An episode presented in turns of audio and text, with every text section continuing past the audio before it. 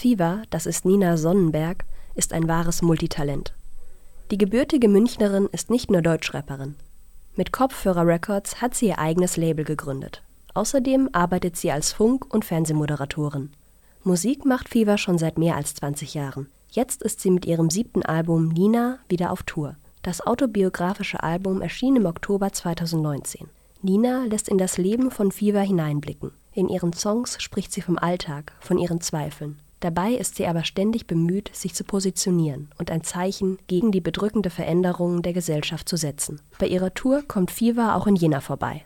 Als Vorband spielt für sie das Münchner Duo Ummeblock. Die beiden Musikerinnen Clara und Leonie machen experimentelle Musik mit Synthesizer, Beatmaschinen und E-Gitarren. Ummeblock haben ihr erstes Album 25 Hours erst vor kurzem veröffentlicht. Am 31. Januar könnt ihr Fever und Ummeblock live im F-Haus erleben. Das Konzert beginnt um 20 Uhr. Die Karten kosten 24,50 Euro.